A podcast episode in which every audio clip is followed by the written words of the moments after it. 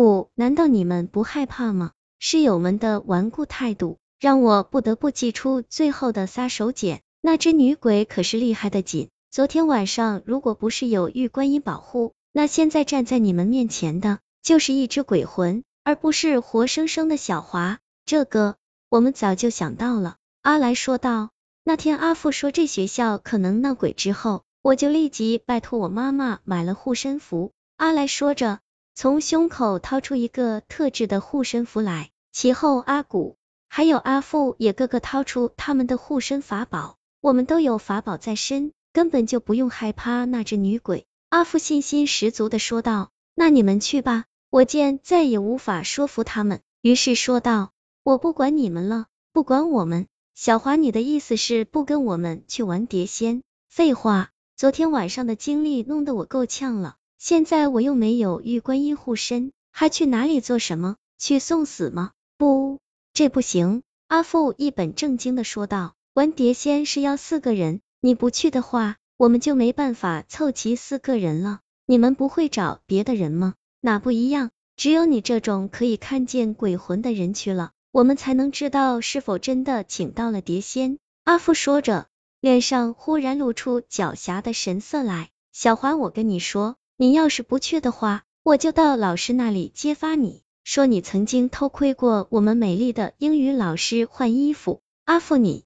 阿父这话彻底击中了我的要害。我确实看过我们班的英语老师换衣服，不过那不是刻意的偷窥，而是无意中看到。那是前一天的傍晚，我在操场上跑步，跑着跑着觉得累了，便在一棵大树下面坐下来休息乘凉。我百无聊赖的东张西望，结果发现我们班的英语老师竟然住在大树后面的宿舍里，他是住在一楼。而且刚好没有关窗户，我透过窗户看见英语老师走进宿舍里，正考虑要不要跟他打声招呼，英语老师却做出一个我做梦也没有想到的动作来。只见他慢慢的脱下上衣，还有内衣，将他那完美无瑕的身材展现在我面前。我从来没有见过裸着上身的女人，鼻子不由自主的流出鼻血来。小华，你在这里干什么？正当我看得入迷，阿父的声音突然在我身后响起。没，没什么。我连忙擦掉鼻血，有些慌乱的说道。我的谎言并未能瞒过阿父，他看了看我的鼻子，又顺着我的眼光往窗户看过去。此时英语老师已经把衣服换好，但他还是很快猜出我刚才看到了什么。你刚才在看英语老师换衣服？我，我不是故意的。我话刚说到一半，便猛地意识到自己说漏了嘴，连忙改口说道：“不，我什么也没有看见。”小华，你不用狡辩了，我什么都知道。阿福拍拍我的肩膀说道：“放心吧，咱们是室友，我是不会将你的糗事说出去的。”阿富说那句话时，一脸的义气和现在的匪气形成巨大的反差。阿富，我万万没想到，原来你是这样的人。我狠狠的说道，那你现在总算认识了。他厚颜无耻的说道，好，算你狠。于是，在阿富的威吓之下，我不得不在午夜十二点乖乖的跟着他们来到了洗手间。一切都布置好之后，阿来对我们说道，好了，我们开始吧。我们四人蹲在请碟仙用的那张写满字的大纸张周围，各自将自己的食指放在碟子上，口里念道。碟仙，碟仙，请你出来吧，请你出来吧。在念叨的过程中，阿父他们全神贯注的盯着碟子的反应，而我则时不时往第一个侧格望过去，生怕那只女鬼会突然从蹲坑的洞里爬出来。有那么短短的一刹那间，我好像看见一只惨白的玉手从洞里伸出来，但是眨眼间又消失不见了。那只女鬼是真的出现了，亦或还是我眼花看错了呢？就在我疑惑之际，阿来突然兴奋的说道：“大家快看，碟子开始有所反应了，是吗？”我急忙低头看了一下，发现那个碟子的确在缓缓的移动着。如此难得的机会，阿来怎么能够放过？他立即开口问道：“碟仙，碟仙，请你告诉我，我们班的陈梅是不是喜欢我？”阿来的问题一说完，那只碟子便开始快速移动起来。只见它迅速的移动到十字下面，然后一动不动。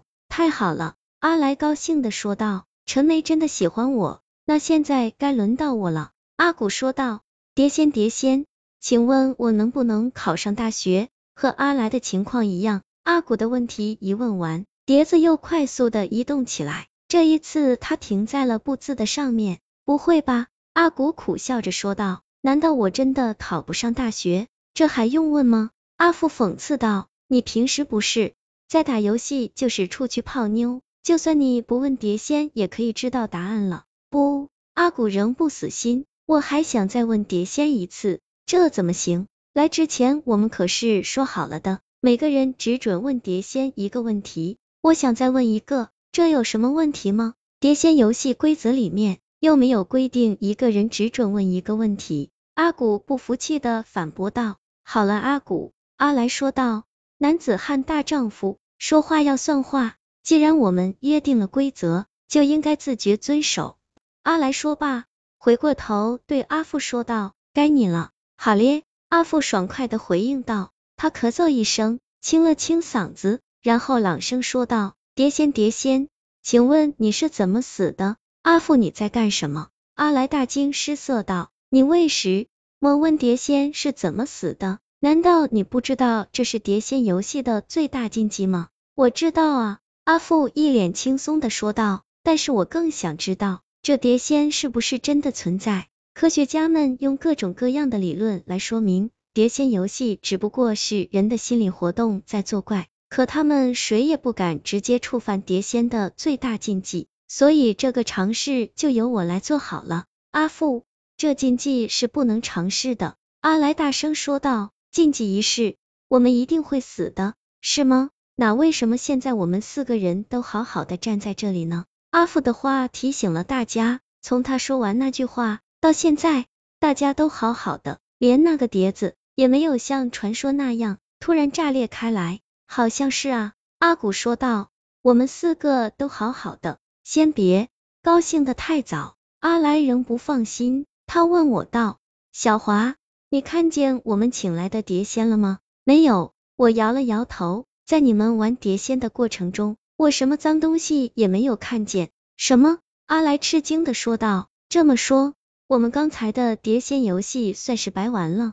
我点点头，应该是的。M D，浪费老子的时间！阿富勃然大怒。他一脚将地上的碟子踢飞，碟子在半空中划出一道美丽的弧线，最后撞在了墙上，撞了个粉碎。阿富，就算这碟仙没有请来，你也不用这么这么狠吧？阿来看不过眼，怕什么？阿富不屑一顾的说道，反正那碟仙根本就没来，我就算把这洗手间给拆了，也不会有什么事情。阿来想了想，觉得阿富说的也有道理，走吧。阿富招呼大家道：“既然招不到碟仙，那我们还待在这破地方干什么？哎，今天真是扫兴。是啊，原本以为可以见识一下碟仙的真正实力，没想到却空欢喜一场。我们陆陆续续走出洗手间，当快要走到宿舍门口的时候，我突然觉得有点不对劲。等一等，我叫住室友们道：小华，怎么了？阿古好像不见了。”